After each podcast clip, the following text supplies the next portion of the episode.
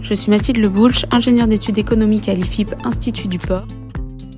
Bienvenue dans notre point mensuel sur le marché des matières premières. Malgré une météo favorable ces dernières semaines dans les différents bassins de production, les prix des matières premières sont encore élevés. Les pluies bienfaitrices du mois de mai en Europe ont permis d'avoir des conditions de culture en France toujours favorables.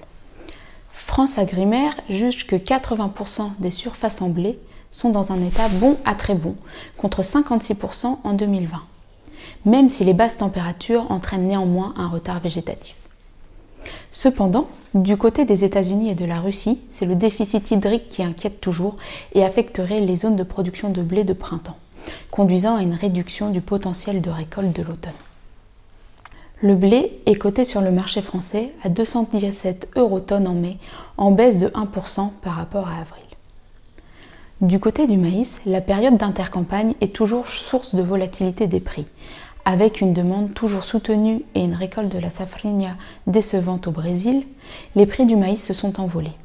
Après avoir dépassé ceux du blé, ils atteignent fin mai 280 euros tonnes. La période estivale s'annonce tendue mais les voyants sont au vert pour la prochaine moisson avec aux États-Unis des quantités records liées à la nette hausse des assolements et en France 93% des surfaces dans un état bon à très bon. Les tourteaux de colza et de tournesol se sont également renchéris. Nous assistons à un report d'achat vers ces matières premières à la suite de la pénurie de soja non OGM, entraînant une hausse des cours. De plus, l'offre en colza est attendue faible en 2021 la solde française est au plus bas depuis 1997 avec un recul de 11,9% comparativement à 2020. Toutefois, les grands producteurs de colza que sont le Canada et l'Inde voient l'expansion de leur surface semée.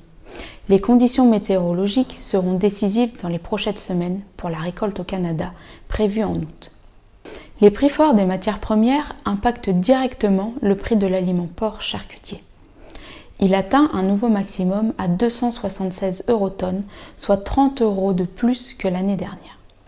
La période de soudure entre les deux récoltes entraîne une forte volatilité des prix qui devrait encore se prolonger au cours des prochains mois.